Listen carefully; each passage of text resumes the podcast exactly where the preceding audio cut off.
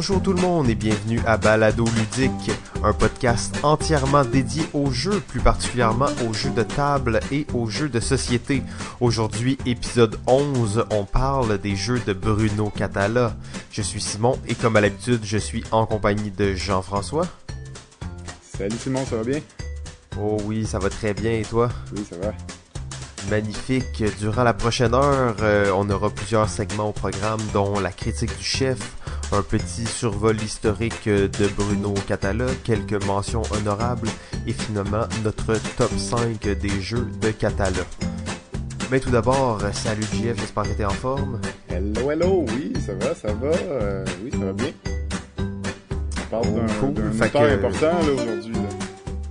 Euh, ouais, c'est ça, exact. Euh, Bruno Catala, on aura la chance d'en savoir un peu plus sur lui pour ceux qui le connaissent pas, mais euh, c'est quand même un des auteurs euh, contemporains les plus importants sur la scène du jeu de société. Mais tout d'abord, JF, je pense que t'as euh, justement toi-même joué à un jeu de Catala récemment, un qui est assez récent aussi. Oui, exactement, euh, un jeu de 2016, Game of Thrones, The End of the King, un jeu de Game of Thrones de, de- sorti par Bruno Catala. Ouh, Game of Thrones! Ouais, exactement. Une belle, une belle thématique là, pour ce jeu qui, euh, ben, pourtant, ne, ne transpire pas la thématique de Game of Thrones tant que ça. C'est vraiment un jeu là, de, de set collection de séries, si on veut, dans lequel ben, on va essayer d'accumuler les, euh, les membres de la famille, euh, de différentes familles, mais plus on va avoir de membres euh, d'une même famille, plus on va avoir le contrôle de cette famille-là.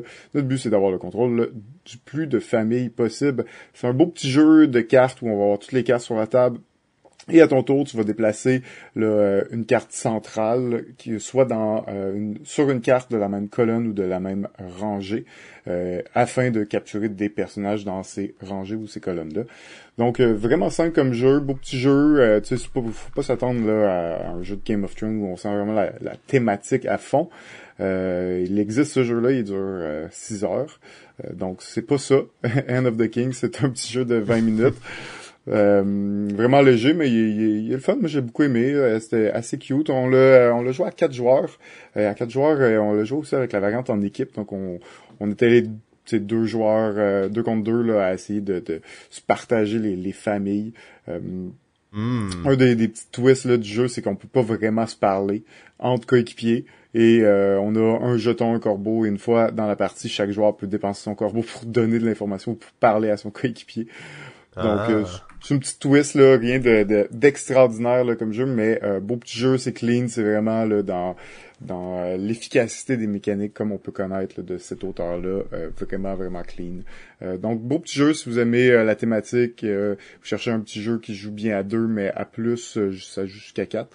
Euh, d'une vingtaine de minutes dans cette thématique-là. là, euh, Game of Thrones, End of the King, c'est un bon, un bon petit choix, bon petit jeu à essayer. Hmm. J'ai bien hâte de l'essayer, j'ai bien hâte de l'essayer. Je sais que c'est pas le, le gros jeu de Game of Thrones, moi j'ai bien hâte de voir euh, un petit jeu de cartes. Est-ce que c'est c'est quand même original comme jeu de cartes ou ça ressemble à des choses qu'on connaît? Euh, c'est original, mais en même temps, rien de, de, de flamboyant là, dans l'originalité. Euh, c'est euh, la particularité, ben, la formule équipe est assez originale, mais euh, c'est un jeu vraiment simple, mais où euh, tu sais, t'as quand même des bons choix. Là, tu sais, ce qui est intéressant, c'est que t'as généralement des bons choix où euh, tu euh, ton choix peut être destiné à fâcher l'autre joueur. Parce qu'une fois que t'as déplacé le personnage sur le... C'est pas fin ça, c'est pas fin. Ben, tu sais, dans le sens que t'essayes de... Des fois, ton meilleur move, c'est peut-être pas ton meilleur move, c'est de faire en sorte que le meilleur move de l'autre joueur, il puisse pas le faire, tu sais, euh, pour aller gagner des majorités. Donc, c'est un beau petit jeu de, de, de, de majorité, mais contient pas de territoire. C'est pas un plateau, ça va être vraiment un set collection de cartes en réalité. Il y a des petits effets là, qui viennent aussi euh, donner un peu de, de punch là, puis de surprise dans le jeu aussi, qui rajoute un petit peu de, de, de, de fun au, jeu. Rien de extraordinaire, mais quand même, euh, j'avais jamais vraiment joué un jeu comme ça, même si j'ai l'impression que j'en ai joué parce que c'est pas si différent des, de ce qui existe là, mais euh, quand même assez original. Euh, ouais, finalement ça a l'air violent, je trouve. Il y a pas, euh, il y a pas, euh, il y a pas beaucoup de monde qui meurt dans ce jeu-là, c'est pas super. ok, bon, déjà. Euh, de mon côté, j'ai eu la chance de jouer, en fait, de rejouer un jeu euh, qui s'appelle Cat Attack Number One. Smash! Euh, Smash! Alors, qui est un jeu que, que tu connais très bien aussi, mais qui est vraiment pas un jeu connu, en fait. D'ailleurs, ça, on pourrait appeler ça un jeu très underground. je pense qu'il doit être assez difficile à, à, trouver ici, mais si vous avez la chance de le voir, Cat Attack euh, c'est un jeu japonais qui est sorti l'année dernière dans lequel on va jouer au volleyball et on est vraiment euh, des chats qui jouent au volleyball, donc Cat Attack. Euh, donc c'est typiquement le japonais visuellement. on a les petits chats qui font des smash justement, qui sont très mignons. jeu principalement qui se joue à quatre joueurs, deux contre deux. Oui.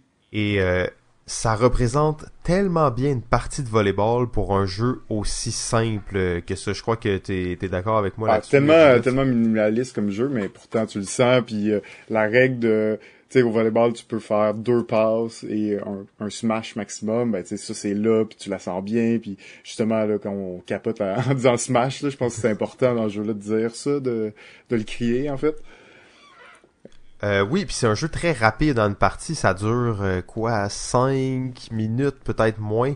Euh, bon, là, tu peux jouer plusieurs rondes et tout ça, mais une ronde, là, c'est très rapide, dynamique. T'as vraiment l'impression là, que t'es es en train de jouer au volleyball. Ouais, c'est un beau, beau petit jeu de chat, c'est vraiment bien fait, très simple, vraiment cute. ça joue en, mais comme tu dis, hein, c'est quatre joueurs. Il y a un mode pour trois ou deux joueurs, mais c'est moins intéressant. Euh, c'est vraiment à quatre joueurs que le jeu là, prend tout son sens et vraiment euh, est d'un autre niveau parce qu'il y a un petit peu de limitation de communication entre ce qu'on a dans les mains. Donc, ah, c'est, c'est, c'est bien fait. C'est bien fait. Smash! Smash! Ok, alors, euh, et maintenant, préparez-vous pour la critique du chef.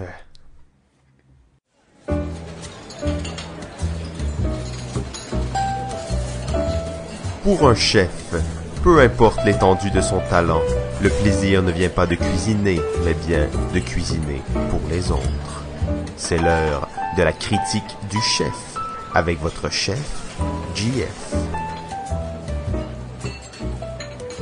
Ok, cette semaine à la critique du chef, j'ai pu tester, essayer le jeu True the Age, A New Story of Civilization.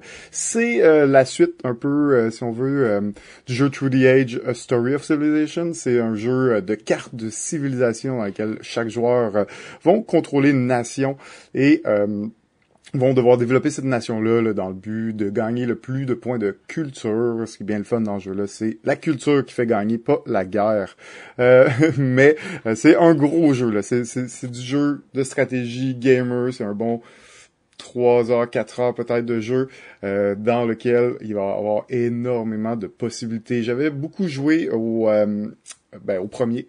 au premier qui est D'ailleurs, la suite, là, ce, ce, nouveau euh, New Story of Civilization est très fidèle à 2D Age. Il n'y a pas grand-chose de nouveau. Quelques petites mécaniques de, de qui se sont rajoutées là, par rapport à la version d'origine, mais c'est surtout une correction au niveau des cartes. Il y avait certaines cartes beaucoup trop fortes ou un peu brisées même dans le premier jeu, euh, dans, dans, dans, la première version, euh, qui ont euh, vraiment été corrigées dans, dans cette nouvelle version-là. et ont rendu aussi l'attaque, la confrontation entre les joueurs euh, un petit peu plus agréable, c'est un petit peu moins euh, agressif comme jeu. Euh, c'était très difficile de se défendre dans l'autre. Maintenant, ils ont rajouté des nouvelles façons là, où c'est un petit peu plus facile de se défendre contre des agresseurs.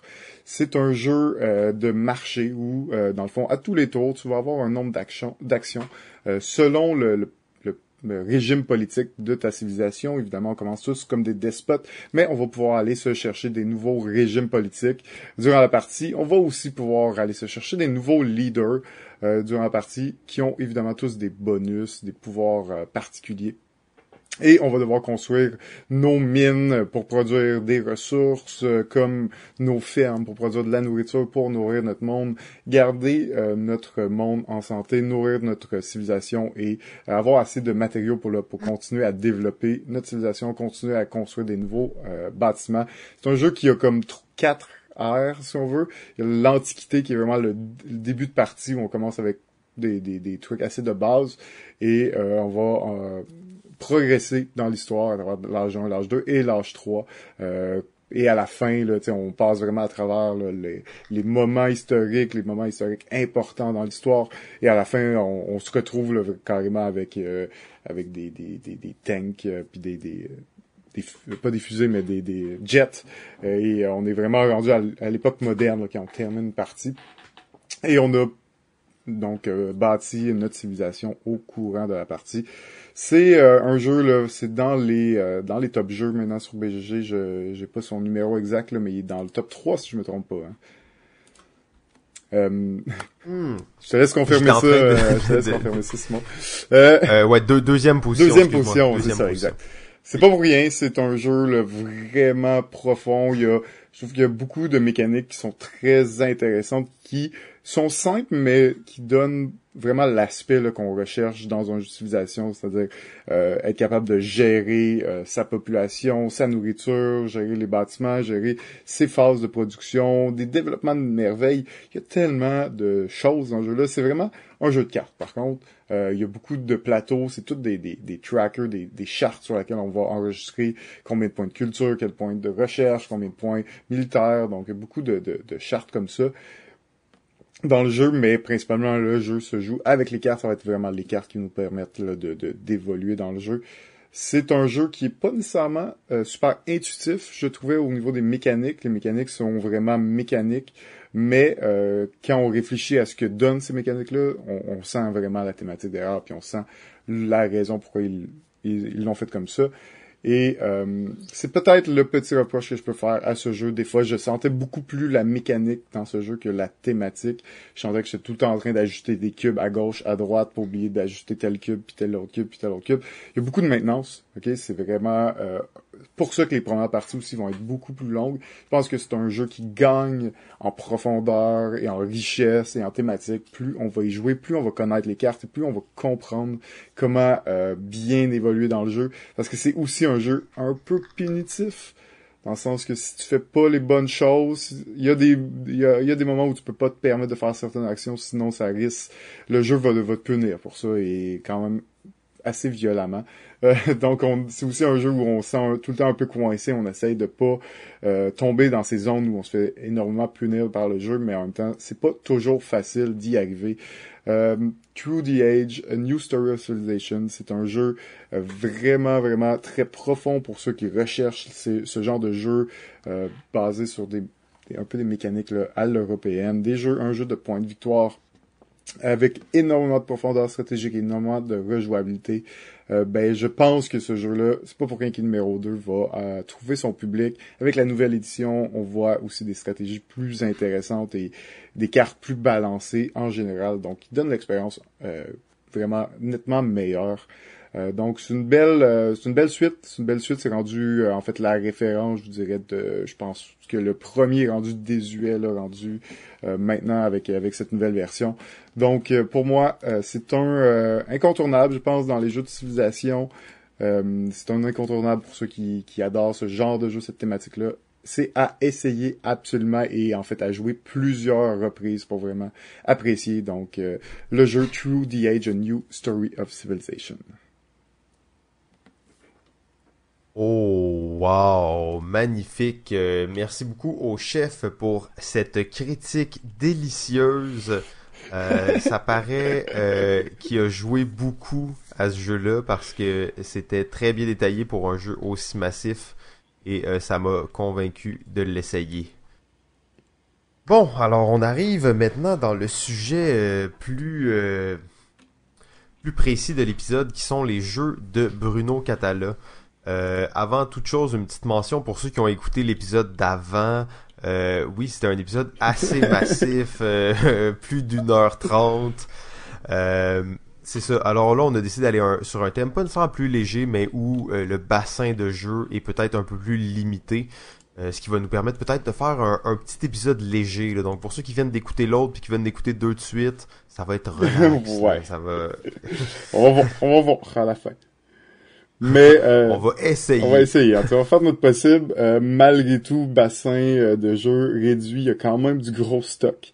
dans ce que Bruno Catala a fait comme jeu, c'est un, auteur qui est assez prolifique, qui a travaillé longtemps dans des compagnies d'édition avant de devenir lui-même auteur de jeux.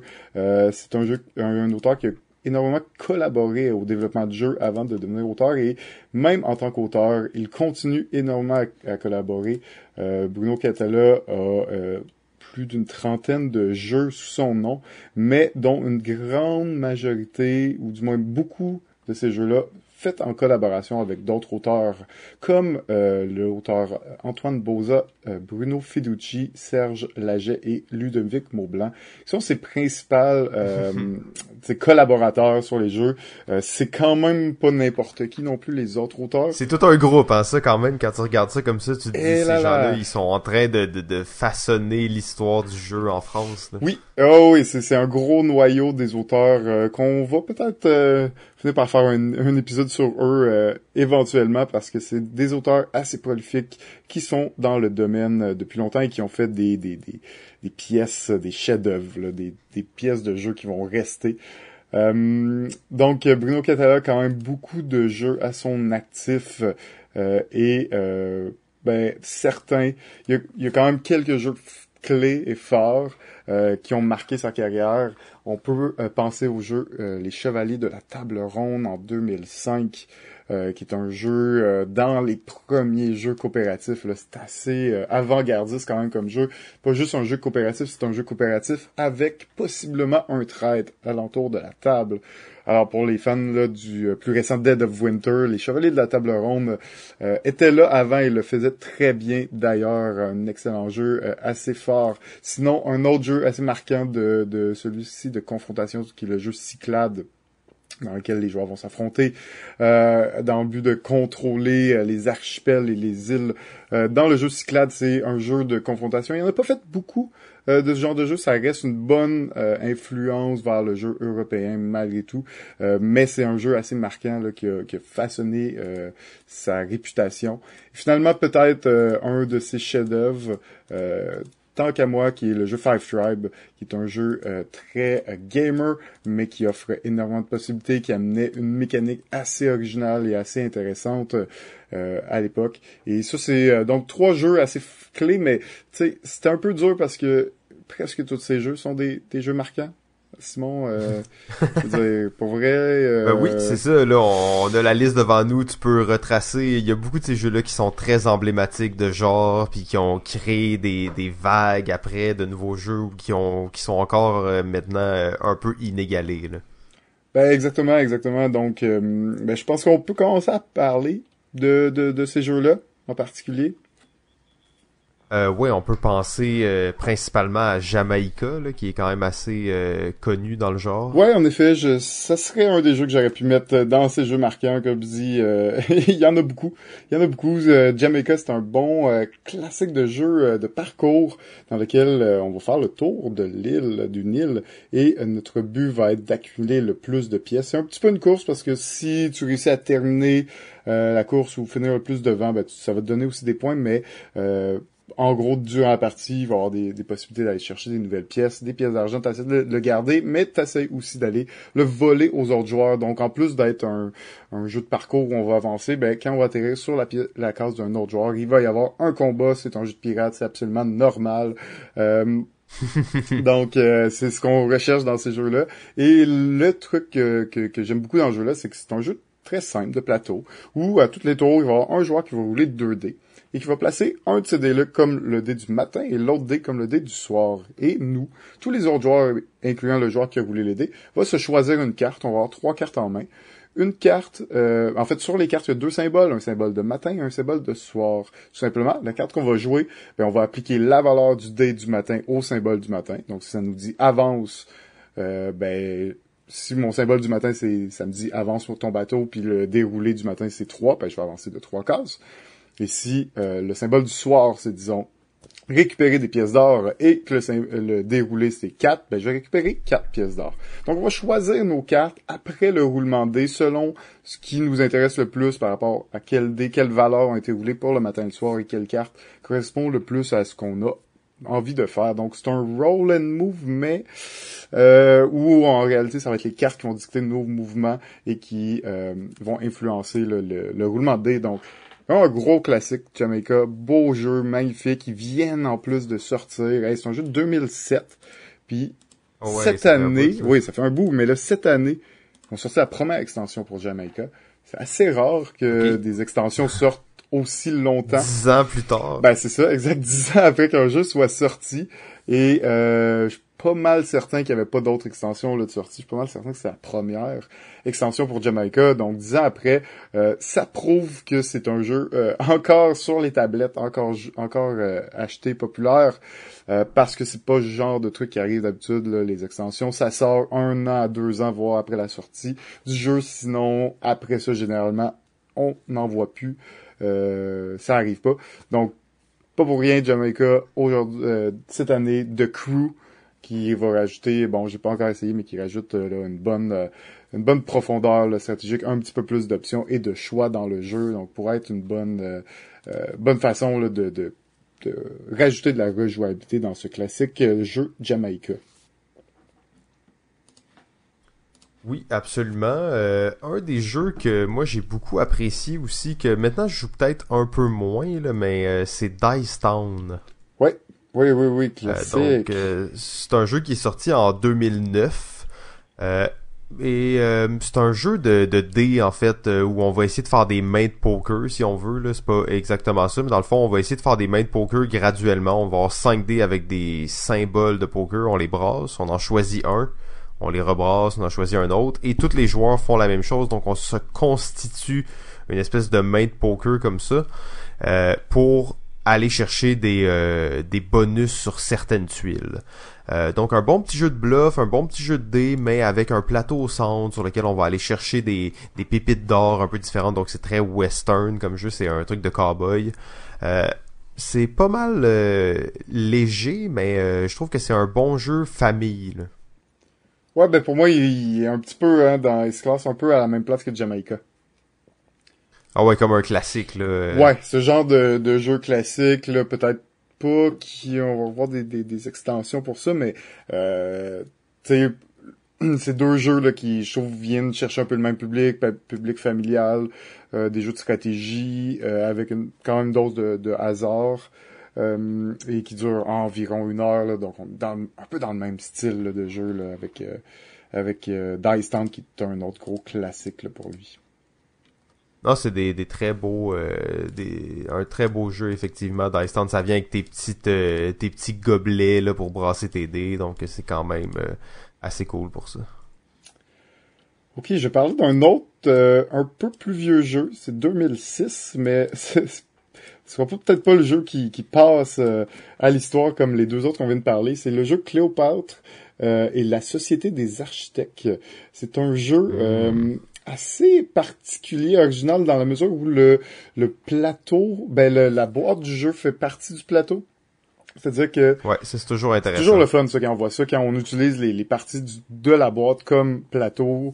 Euh, et euh, ce qui arrive, c'est qu'il y a un plateau euh, qui est plutôt rectangulaire et devant la boîte, on va mettre ce plateau-là et la boîte va faire office du temple qu'on va construire parce qu'on est des architectes et oui, on va construire euh, un temple pour Cléopâtre et dans le fond, c'est un beau petit jeu là, de, de de, cartes, de placement, de tuiles, de points de victoire, euh, où on va essayer de, de, construire le temple, construire certaines pièces de temple de certaines façons dans le but de faire le plus de points de victoire. Euh, j'ai pas joué souvent ce jeu-là, j'ai joué je pense une ou deux parties, euh, ça date quand même, mais il va toujours, il va toujours me rester dans la tête parce que tu vois, à partir tu construis ce temple-là et le t'ériges euh, autant le temple que les, les, grandes structures qui vont se retrouver devant le temple. Et à la fin, ben, t'as as construit un temple. Donc c'est vraiment euh, visuellement c'est vraiment agréable comme jeu. Et c'est pas un jeu qu'on en entend beaucoup parler maintenant pas le c'était pas le, le jeu le, plus extraordinaire non plus. C'était assez c'était assez le fun mais sans, sans être très euh, euh, nouveau si on veut. Mais euh, que, que j'ai quand même beaucoup apprécié là qui est un, un beau petit jeu là, vraiment vraiment vraiment beau là, visuellement. Donc Cléopâtre la société des architectes. Oui, en fait, quand tu, tu parlais de ça, j'étais pas sûr si, si j'avais déjà Parce qu'on a joué ensemble une fois ou deux. Ouais, c'est ça, on a joué une fois ou deux. Euh, c'est vrai que justement la construction est magnifique. C'est un jeu dans lequel le matériel est, est vraiment bien détaillé. Euh, c'est pas quelque chose qu'on parle souvent pour surtout les jeux Euro 2006. Euh, c'est quand même euh, assez ambitieux comme projet euh, d'utiliser la boîte avec plein de pièces de plastique et tout ça. Mais oui, beau jeu effectivement. Euh, en fait, j'aimerais parler euh, d'un jeu que, que je n'ai pas joué, en fait, euh, qui est fait par Bruno Catala, mais aussi plusieurs autres auteurs, dont Antoine Boza, Ludovic Montblanc, Frédéric Henry.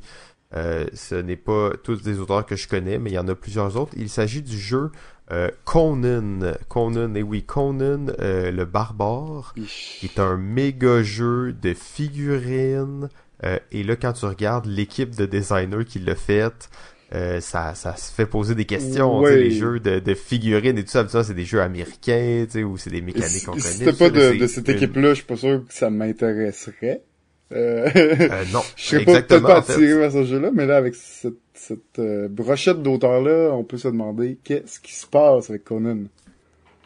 Euh, Exactement, exactement. Et les commentaires que j'ai vus, en fait, j'ai vu le jeu euh, jouer, donc j'ai vu des gens jouer euh, plusieurs parties de suite. Euh, je jouais pas, mais euh, j'étais dans les parages et euh, j'ai pu avoir leurs commentaires. Et ça a l'air vraiment intéressant pour un jeu de figurines. C'est un jeu un contre tous. Ah, ok. Et euh, il y a plusieurs scénarios en fait euh, très variés. Il se passe beaucoup de choses différentes. Euh, je suis pas convaincu que c'est des scénarios que t'es obligé de jouer euh, dans un ordre précis. Euh, je pense que c'est plus des, des scénarios. Peut-être qu'il y a des mini campagnes, mais il y a l'air d'avoir beaucoup de stock et les. Ça a l'air un peu plus. Peut-être un peu moins américain dans les mécaniques. Donc un petit peu plus euro, un petit peu plus de gestion, peut-être un peu plus de stratégie, j'oserais croire. Euh, mais bon, je vais pas trop m'avancer parce que je n'ai pas joué. Euh, sauf que réc- on en avait parlé un Ouais. Ah, oui, c'est récent, ça, comme jeu, d'ailleurs, là. c'est Euh, 2016, oui, c'est je sorti pense. la- euh, sorti l'année passée, exactement. Euh, sauf que là, c'est ça, à SN, euh, cette année, va sortir le jeu de Batman, qui est en fait le même système que Conan, en fait, de Conan. Euh, fait par le même, c'est ça, le même système, même équipe. Juste avec une nouvelle thématique. Ouais, c'est ça, exactement. Donc, euh, ça a l'air assez intéressant aussi. Moi, je suis un, un fan de Batman, mais très peu de jeux de super-héros euh, m'excitent. Mais bon, j'ai bien hâte de voir euh, celui-là. Ouais, ben c'est intéressant parce que justement ils font pas beaucoup. euh, ben en fait, Bruno Catala et et cette euh, c- ces auteurs-là euh, font pas beaucoup de jeux euh, de licence. C'est pas euh, tant leur style non, en général. effectivement, effectivement. Mais en fait, de ce que je vois, c'est que sur le design euh, officiellement, euh, il n'y a qu'un qu'un seul. euh, il s'appelle Frédéric Henry sur celui de Batman. Frédéric Henry, c'est l'auteur de Timeline. Oh, l'auteur de Timeline et l'auteur de Adventurer, euh, toutes les, les euh, tu sais, Adventurer, Pyramide of Horus et tout ça. Oui, et euh, plus récemment Legendary Inventor aussi, qui est sorti sous son nom. Donc, euh, Ah, ok, donc c'est c'est pas un gars que je t'avouerais que je connaissais son nom. Je suis content de, de voir euh, c'est qui. Oui. Cool. oui, oui, c'est ça, Donc c'est que c'est que lui euh, qui qui est dans qui est crédité pour euh, Ah, pour le- Batman. l'édition de Batman, ok. Donc euh, bon, peut-être que ça va être moins bon que Conan finalement. faut, faut, faut vérifier ça. Soyez prudents. Checkez les reviews avant de l'acheter. Soyez pas trop excités à cause c'est une franchise. Précommandez-le pas trop vite. Bon, l'autre euh, l'autre jeu que je vais parler de lui, euh, un autre jeu euh, un peu obscur, quand même de, sorti en 2016. Faut dire qu'il sort quand même beaucoup de jeux par année ces temps-ci. Euh, Prolifique. prolifique, on parle de quoi 4 à 6 jeux par année, donc c'est un petit peu n'importe quoi. Euh, c'est normal qu'on en qu'il y a certains qui passent un petit peu inaperçus, mais euh, c'est pas toujours euh, des parce qu'ils sont moins bons. Là, c'est vraiment euh, à cause de la, la quantité de jeux qui existent. Et euh, le jeu que je vais parler, c'est le jeu Pocket Madness. C'est un petit euh, jeu dans l'univers de Cthulhu. Tout simplement, euh, on va avoir euh, notre but, euh, il va y avoir des cartes là de et là j'oublie les numéros, mais 3 à 12 je pense.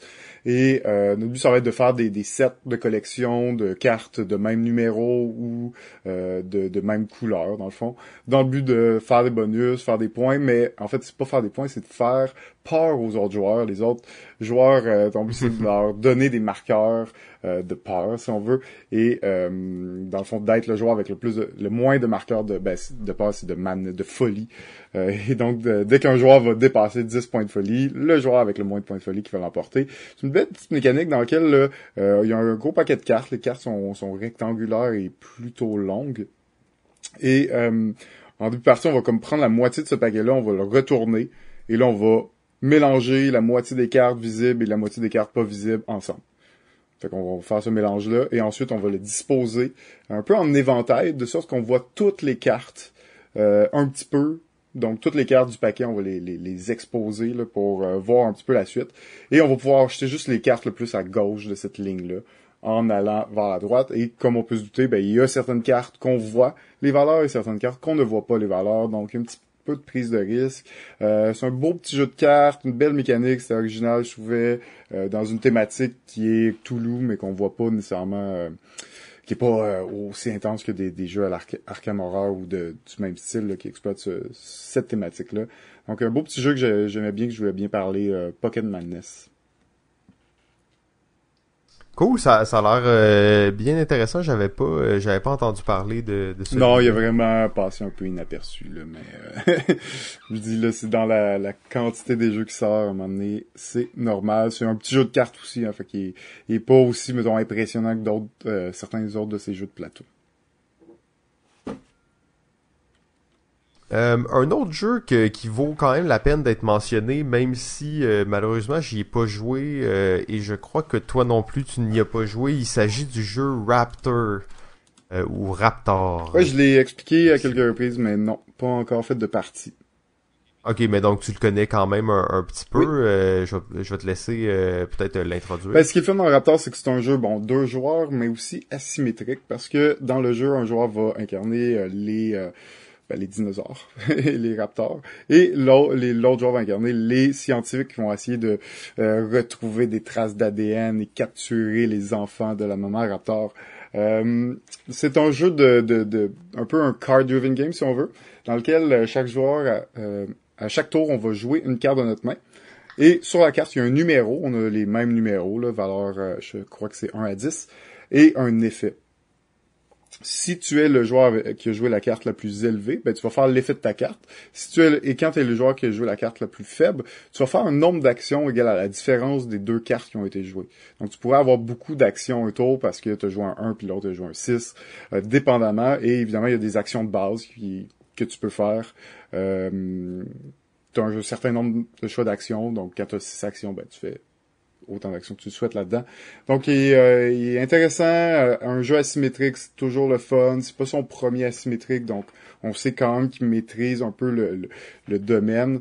Euh, j'ai quand même un petit peu peur. J'ai l'impression qu'il y a peut-être un, petit, un rôle un petit peu plus facile que l'autre. C'est ce que j'ai cru voir. Je n'ai pas encore vraiment pu le tester, l'essayer à fond pour avoir le, le l'idée le générale vraiment est-ce que est-ce qu'il y a un gros débalancement ou c'est juste quelques stratégies qu'il faut vraiment adapter pour bien jouer les deux côtés du jeu? Donc euh, vraiment euh, c'est un jeu à essayer. J'ai vraiment vraiment hâte de l'essayer. Ça a l'air euh, vraiment particulier intéressant. Les jeux asymétriques aussi sont toujours vraiment intéressants pour ça d'amener des jouabilités différentes des stratégies complètement différentes d'un rôle à l'autre. Donc Raptor Oh, un jeu asymétrique, effectivement, c'est euh, c'est assez rare les jeux asymétriques. Euh, toujours intéressant comme concept à euh, explorer. Est-ce que c'est le moment du top 5 C'est le moment du top 5. Ouh, alors sans plus attendre, le top 5 des jeux de Bruno Catala. Numéro 5. Alors, mon numéro 5 est le gagnant du Spiel cette année et c'est le jeu King Domino euh, qui est sorti, ben, évidemment, en 2016. Euh, King Domino, euh, petit jeu de, de construction de royaume très simple. C'est 15 minutes chaque joueur. Euh, on va acquérir à chaque tour des dominos euh, qui ont des types de terrains différents. On va devoir les associer avec les mêmes types de terrains et essayer de placer le plus de couronnes sur nos terrains pour faire le plus de points de victoire. Alors c'est quand même un petit jeu abstrait mais où euh, l'enveloppe de ce jeu, euh, toutes les, les le, le, design est, super, le jeu est magnifique et on n'a pas l'impression tant que ça dans un jeu de stratégie abstraite. Une petite mécanique simple mais efficace. C'est pas un jeu révolutionnaire, mais c'est un jeu qui est solide euh, et qui amène ce que un jeu comme ça d'une quinzaine de minutes de stratégie 2 à 4 joueurs euh, peut amener et euh, c'est pas pour rien que c'est le jeu de l'année et dans mes euh, favoris d'ailleurs qui aurait pu j'aurais pu en, parler là, parmi les jeux marquants de Bruno Catala quoi qu'on va peut-être attendre à l'année prochaine là, pour être sûr que c'est bien le cas. C'est encore un peu frais comme jeu mais j'en doute pas qu'il va devenir dans ses classiques. Et d'ailleurs le, son, son prix au, au Spiel, c'était sa première, son, son, son premier euh, prix gagnant. C'est la première fois qu'il gagnait, pardon, euh, au, euh, au Spiel. Donc c'est quand même un gros, une grosse année pour lui. et vraiment content de, de voir gagner à ce concours si prestigieux avec, avec le jeu Kingdom No. Oh oui, alors Kingdom No, ben tout a été dit sur ce jeu-là, un petit chef-d'œuvre. Mon numéro 5, il s'agit du jeu Abyss euh, Abyss sorti en 2014 qui est euh, un jeu assez sombre je dirais euh, juste au niveau du euh, du artwork ben, des dessins en fait. C'est un jeu assez sombre. Ça fait quand même assez longtemps là, que j'y ai pas joué mais c'est un jeu en fait de cartes dans lequel on va acquérir des si on veut, des, euh, des personnages, là, des euh, Lords of the Abyss, euh, en fait, des, des seigneurs des abysses, pour obtenir, dans le fond, le contrôle de certains lieux. Alors, certains personnages permettent d'aller prendre certains lieux. Et c'est un jeu aussi de draft, donc on va recevoir des cartes, on va les choisir comme ça jeu de cartes euh, bien intéressant à mes souvenirs. Euh, je dois avouer que ça, ça fait un petit moment que j'y ai pas joué, mais euh, si je me rappelle bien, il y a une très grande quantité de pouvoirs différents et ça va faire varier les parties d'une manière assez assez poussée. Oui, il est, très bien. Moi aussi, ça fait un petit peu que j'ai pas joué. un des trucs que je, je me rappelle du jeu-là que je trouvais vraiment important, pas important, mais vraiment intéressant en jeu, c'est que tu sens pas, il y a pas de, de ce qu'on appelle le downtime, le, le, temps d'attente d'un hmm. tour à l'autre. Oui. Parce que tu es généralement assez actif même pendant le tour des autres joueurs. Donc ça fait qu'en sorte que t'as pas... Euh, tu sais, des fois, il y a des jeux que, bon... Euh, ça prend du temps avant que ça arrive à ton tour, t'as pas grand chose à faire, à réfléchir quand c'est pas ton tour, donc des fois le, le, temps de jeu peut être vraiment euh, handicapé par... Pas fluide, là. Ouais, c'est ça, puis handicapé par ce genre de, de situation. L'enjeu là, là c'est vraiment presque à chaque tour t'es actif, t'as quelque chose à faire même pendant le tour d'un autre joueur, donc euh, vraiment dynamique comme jeu, beau jeu là, qui, qui, concentre plein d'idées, là. il y a encore une question de majorité de cette collection, tout ça. Euh, donc superbe aussi comme jeu. Oui, un, esthétique un petit peu plus dark que ce qu'on peut connaître de, ces jeux à l'habitude, peut-être. Euh, mais euh, des illustrations vraiment superbes. Même quand le jeu est sorti, je pense qu'il y avait... tu sais, le jeu, la boîte, il n'y a même pas le nom dessus, là. C'est vraiment juste une grosse face. Non, c'est juste une face, puis ils en ont fait comme deux, trois éditions différentes avec des visages différents. Exact. Là, ils en ont juste une, là. Je pense qu'ils ont, ils ont juste la bleue qui tienne, mais au début, là, il y avait comme trois ou quatre même euh, boîtes différentes avec un cover différent parce que le, le design de ce jeu-là est magnifique et ils ont sorti des livres après avec d'autres designs inspirés de ce, ce livre-là du même artiste. Donc, euh, ouais, superbe jeu d'ailleurs, Abyss, ouais. Numéro 4. Mon numéro 4 est le jeu euh, Mr. Jack. Euh, le jeu Mr. Jack est un jeu à oh. deux joueurs. Euh, et on parle des jeux asymétriques. Ben oui, c'en est un autre qui est pas si asymétrique que ça. Peut-être pas au niveau de, de Raptor, mais qui est différent parce qu'un joueur va incarner l'inspecteur et l'autre va incarner Jack l'éventreur. le but de Jack, ça va être de rester dissimulé durant les huit tours de la partie, parce que oui, en début de partie, il y a huit personnages sur la table Et Jack va être l'un de ces personnages-là. Le but de l'inspecteur, ça va être de retrouver qui est Jack. Donc le but de Jack de rester dissimulé pendant huit tours du jeu ou de s'enfuir de la ville, euh, alors que le but de l'inspecteur, ça va être de découvrir l'identité de Jack avant la fin de la partie. Euh, beau jeu de plateau pour les amateurs de jeux de déduction. Euh, c'est malheureusement juste à deux joueurs, mais euh, c'est un, excellent jeu de déduction qui n'est pas juste de la déduction, il y a beaucoup de stratégie. aussi, les choix qu'on va prendre vont vraiment influencer ce que les autres, ce que l'autre joueur va pouvoir faire. c'est un jeu à chaque tour, il y a quatre actions. Et là, un des deux joueurs va faire une des quatre actions disponibles, l'autre va faire les deux autres et le premier joueur ben, va faire la dernière action qui restait. Euh, donc, il y a toujours quatre actions qu'on va devoir un peu se séparer entre deux joueurs. Donc, il y a tout cet aspect de peut-être que prendre l'action que l'autre qui est super bonne pour l'autre joueur, c'est pas super bon pour moi, mais c'est une bonne chose que lui, il la fasse pas. Euh, vraiment poussé, c'est un à peu près 30 à 45 minutes de jeu de plateau, euh, de la bonne stratégie et euh, asymétrique, pas tant dans ses mécaniques de jeu parce que c'est assez similaire à ce qu'on va faire d'un tour à l'autre, mais on a des objectifs qui sont évidemment exactement contraires l'un de l'autre, ce qui va nous amener une dynamique et un, des stratégies, un, un gameplay là, quand même différent d'un rôle à l'autre. Donc euh, pour moi, Mr. Jack est, euh, je dois dire que c'est la série de Mr. Jack parce que c'est un jeu, euh, si on veut, qui utilise la mécanique du Mr. Le, Mr. Jack System qui a utilisé dans d'autres jeux comme Mr. Jack New York, Mr. Jack Pocket et même le fantôme de l'opéra. donc c'est une belle série, mais pour moi, spécifiquement Mr. Jack, c'est mon numéro 4.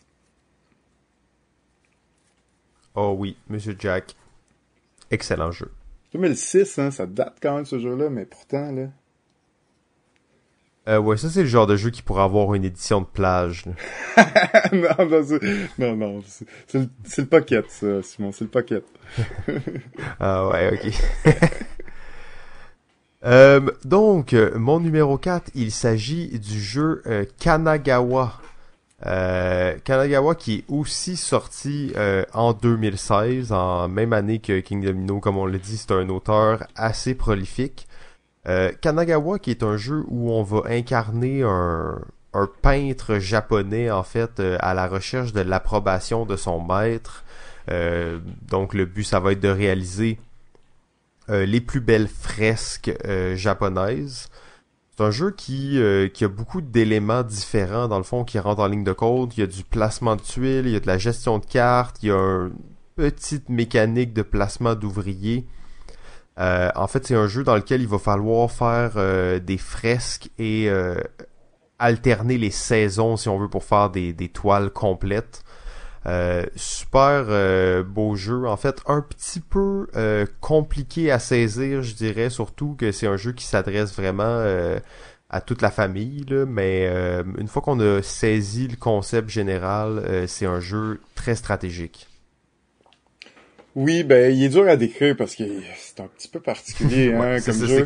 Puis c'est vrai que c'est pas son jeu le plus le mainstream là, c'est pas et euh, c'est pas son jeu là, qui, qui va se vendre le plus parce que oui, comme tu dis, il est un peu particulier. Il est pas, il est pas compliqué, mais en même temps, euh, les mécaniques sont un peu spéciales, qui fait que c'est pas super intuitif au début.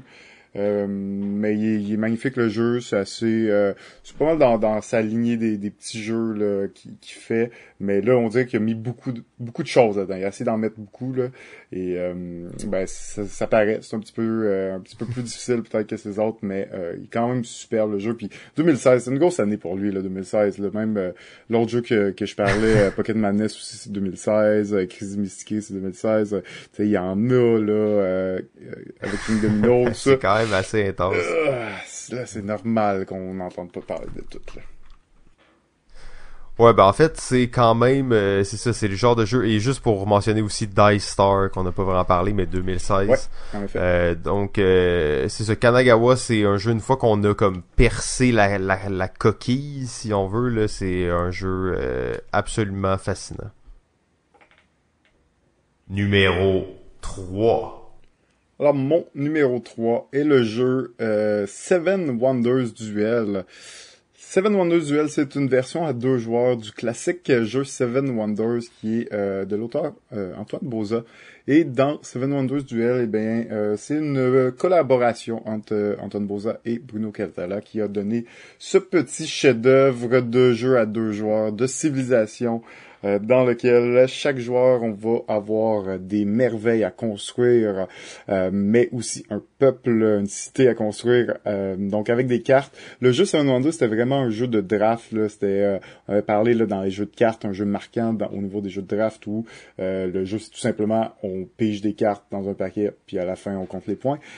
c'est un peu le même principe, mais dans Duel, ils ont adapté le draft pour deux joueurs, de sorte qu'il y a une pyramide de cartes.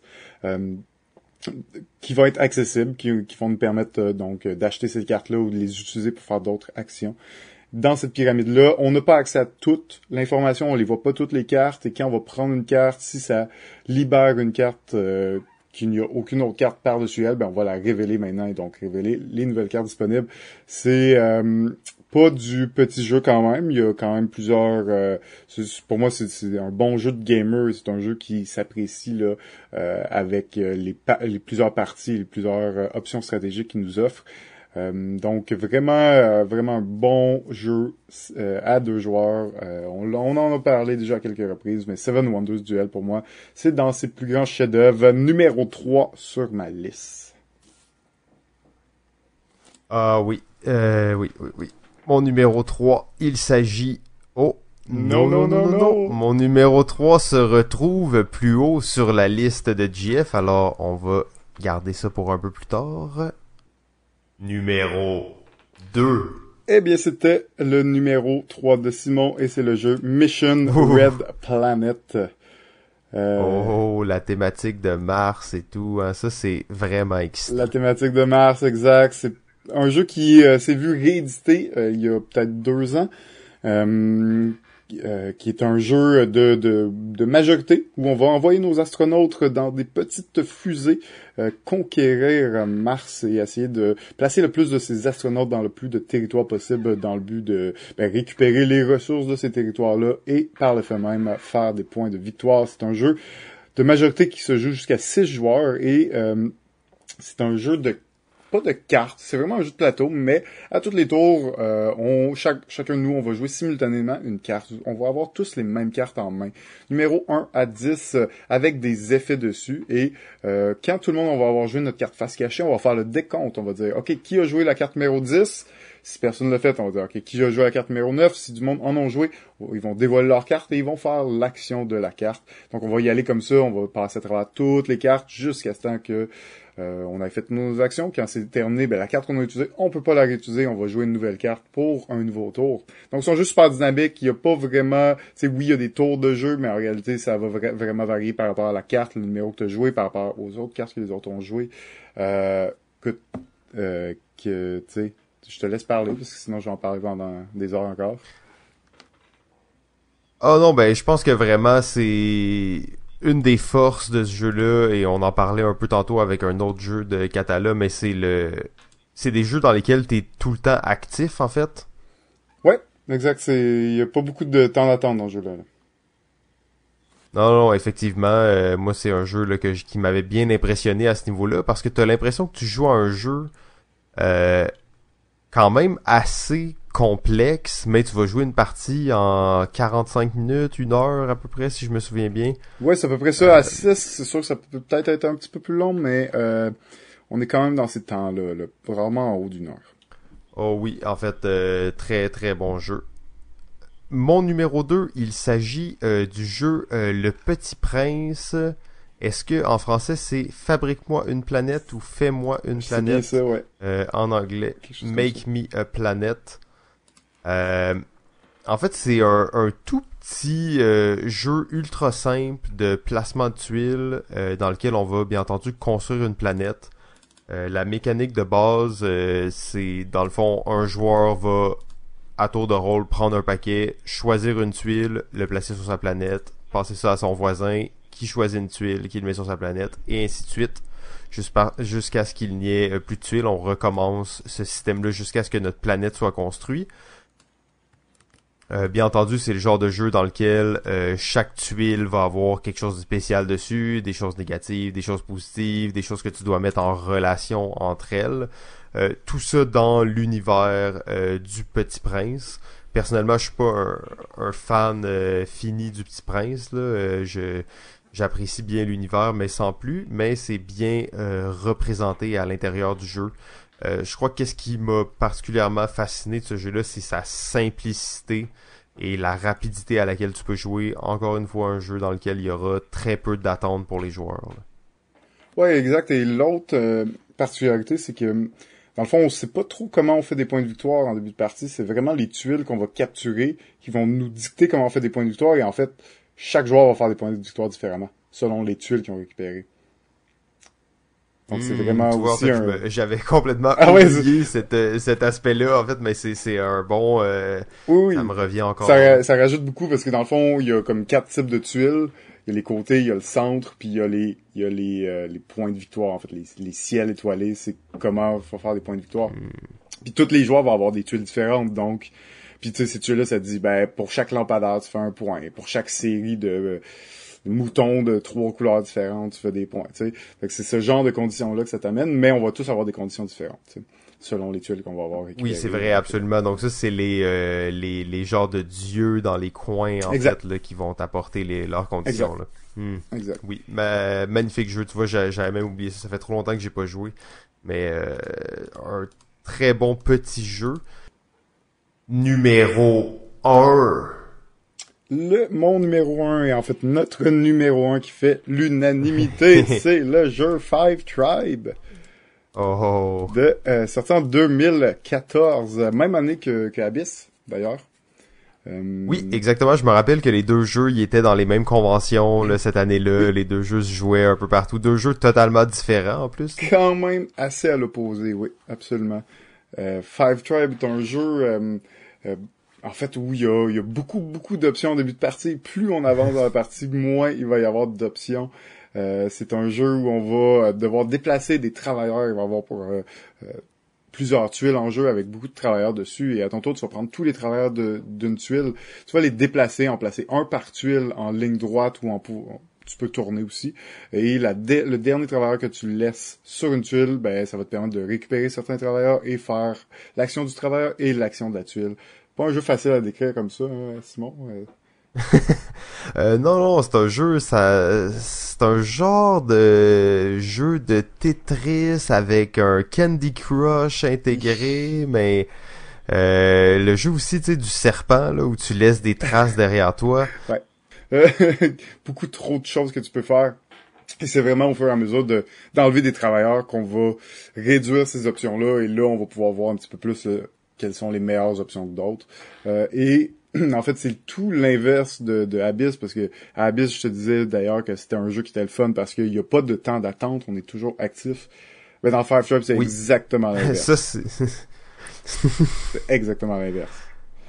Euh, ouais, tu peux attendre des fois comme euh, 3-4 minutes avant qu'un joueur se décide à faire euh, son action. Là. Oui, puis ça, euh, si tu joues à plus que deux, ben c'est, c'est plusieurs fois répété comme ça avant ton avant le, début de ton prochain tour. Donc euh, c'est, c'est, c'est oui, absolument. C'est pas mal. Et, euh, mais... Ah, vas-y, vas-y. non, non, j'allais rajouter sur un. Je crois que t'allais dire que ça c'était un des points comme plus négatifs de ce jeu-là, en fait là. Euh, ouais, probablement un des seuls. Euh, et moi, je pensais surtout aux personnages qu'on va acquérir au fil de la partie. Ah, les génies. Euh, oui, c'est ça, des génies, les djinns, les djinns, exactement. Euh, et ça, c'est vraiment, je trouve, une... c'est un jeu quand même, on s'entend, assez euh, abstrait dans sa forme. Là. Oui, on va construire des, euh, des palais dans les dans le désert. Là. Euh, sauf que c'est des meeples sur un plateau, mais ces, ces cartes-là viennent vraiment rajouter une dimension à la thématique qui est intéressante. Là. Puis ça donne surtout des gros pouvoirs. Là. Ouais, exact. Mais il y a beaucoup de choses. Hein. C'est un ramassis de plein d'affaires, ce jeu-là. Euh, il y a comme cinq couleurs de, de travailleurs de meeple. Et euh, quand tu termines un ton, ton action avec cette couleur-là, ben, ils ont toute une action spécifique à eux, mais aussi chaque tuile a une action spécifique à eux. Donc, il y a beaucoup de choses à gérer. C'est, OK, quelle couleur sur quelle tuile je veux terminer, mais il y a plein de restrictions aussi. Tu dois terminer euh, sur une tuile où il y a la même couleur que le dernier travailleur que tu places sur cette tuile-là. Si je finis mon, mon, action en plaçant un meeple rouge, ben il doit y avoir, en avoir au moins un autre pour que je puisse les récupérer. Fait c'est quand même casse-tête comme jeu. Là. Il y a beaucoup de... Ouais, il y a tout l'aspect de, de, collection, encore une fois, de, de set collection que tu dois aller chercher avec les cartes. Donc, il y a quand même euh, beaucoup de choses qui se passent. Et voilà, il y a beaucoup d'aspects dans, dans le jeu. Moi, c'est un jeu que je recommande à jouer à deux joueurs pour les premières parties. Je trouve qu'à deux joueurs, c'est dynamique parce que, euh, dans le fond, l'autre truc qu'on va parler du jeu, c'est que quand tout le monde a fait une action, ben, on enchérit sur la prochaine heure de tour de jeu. Fait qu'à chaque fois, on fait une action, tout le monde fait une action, on fait un enchère sur l'ordre de, jeu, puis on, on alterne comme ça. Ben, à deux joueurs, on fait deux actions. Fait que oui, on enchérit, mais au moins, on fait deux actions dans le tour. Beaucoup plus dynamique, ton tour revient plus vite. Euh, ça te permet d'un petit peu plus euh, absorber le jeu là, pour euh, les premières fois, pour peut-être faire en sorte que les, les, parties suivantes soient pas trop longues non plus. Vous, parce que les premières parties peuvent être plutôt longues. Là.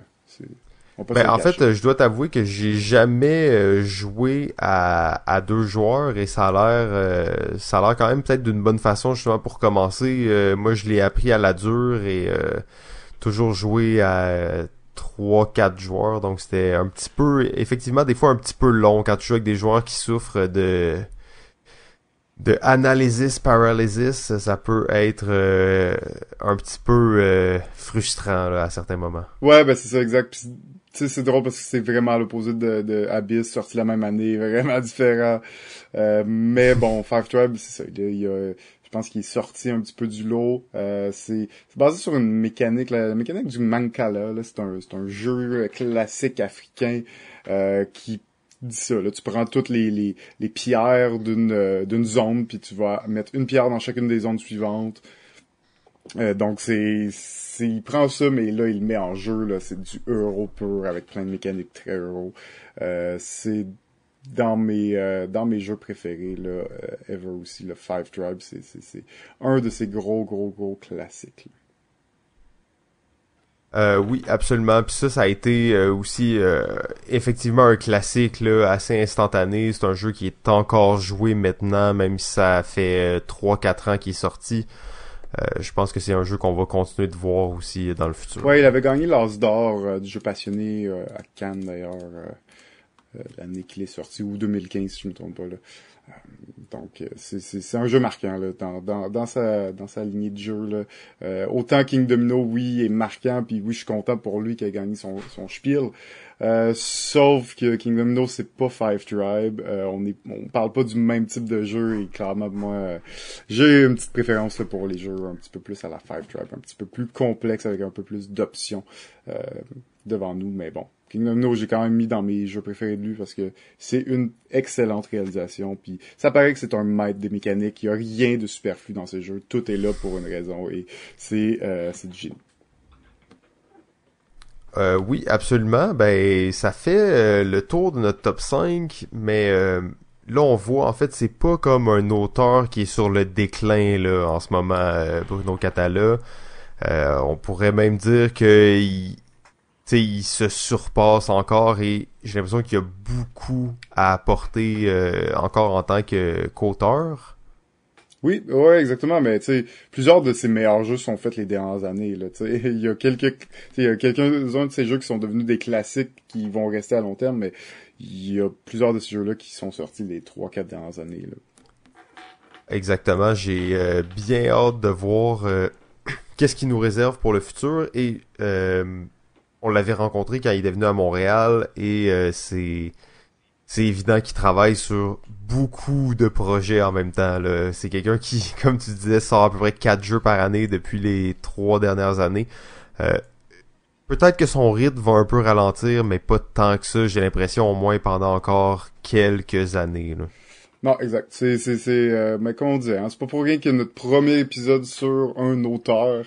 Euh, on a choisi Bruno Cadala parce que bon, il, est français. On a euh, une petite euh, préférence pour les auteurs français. On, en fond, il y en a quelques-uns qui viennent à Montréal de temps en temps. On a d'ailleurs, comme tu l'as dit, eu la chance de, pouvoir le rencontrer, discuter un petit peu avec lui, parler de ses expériences comme on peut voir, l'équipe de, d'auteurs français euh, est pas mal pris avec tous les gros noms là euh, qu'on avait mentionnés. Et Bruno Cadella, c'est une personne qui s'entoure, qui aide beaucoup. Il y a, il y a souvent, mettons, arrivé peut-être à la moitié ou à, la fin d'un projet pour un peu sauver un projet de jeu. Fait qu'il y a des fois peut-être c'est mm. moins bon jeu, c'est pas nécessairement son idée originale, mais plus il a mis son nom parce qu'il était arrivé à la fin puis il a comme un peu euh, aider là. Fait que le projet fonctionnait, là, aider à, il, mis aider à closer un projet là. Puis je pense que c'est un des, des, des jeux qu'on n'a pas parlé euh, dans euh, tous les, les jeux que, qui avaient sorti, mais c'est un de ses plus récents d'ailleurs, Yamatai, euh, qui semble tant qu'à moi être assez intéressant. J'ai pas pu l'essayer, les critiques sont plutôt mitigées, mais c'est un de ces projets qui oui, tu sens qu'il a la touche catalogue, mais c'est pas un projet euh, original de lui. C'est un, un, jeu, il a sauté un petit peu là, pour euh, aider là, à finaliser le projet, à closer le projet et pouvoir euh, sortir le jeu dans une qualité là, acceptable. Donc, c'est peut-être pas donc une de nos mentions honorables malgré tout, mais ça reste que c'est vraiment un auteur vraiment généreux de son temps et de, de ses connaissances et qui aide beaucoup, qui a beaucoup aidé les communautés de nouveaux auteurs à se développer. Là, puis il est très actif là, dans toutes les conventions partout dans le monde. Il se promène, il va voir son public, puis il va parler au monde. C'est super, euh, super agréable pour ça. Ah ben je pense que ça c'est un excellent mot de la fin, euh, GF. Très belle conclusion sur Catala. Euh, merci tout le monde. J'espère que vous avez apprécié notre balado cette semaine. vous pouvez nous suivre principalement sur Facebook à Balado Ludique pour télécharger notre podcast il y a plusieurs options, RZO, Balado Québec, iTunes, sur Android ou encore euh, sur YouTube. Euh, n'hésitez pas à nous laisser vos commentaires ou à nous envoyer des questions. Ça va nous faire plaisir euh, d'interagir avec vous. Merci à tous ceux qui nous suivent déjà sur Facebook. C'est très apprécié de voir que vous êtes là en grand nombre et que vous participez. Sur ce, JF, merci beaucoup pour ta grande collaboration à l'épisode. merci à toi, Simon. Et on se retrouve la semaine prochaine. Ciao.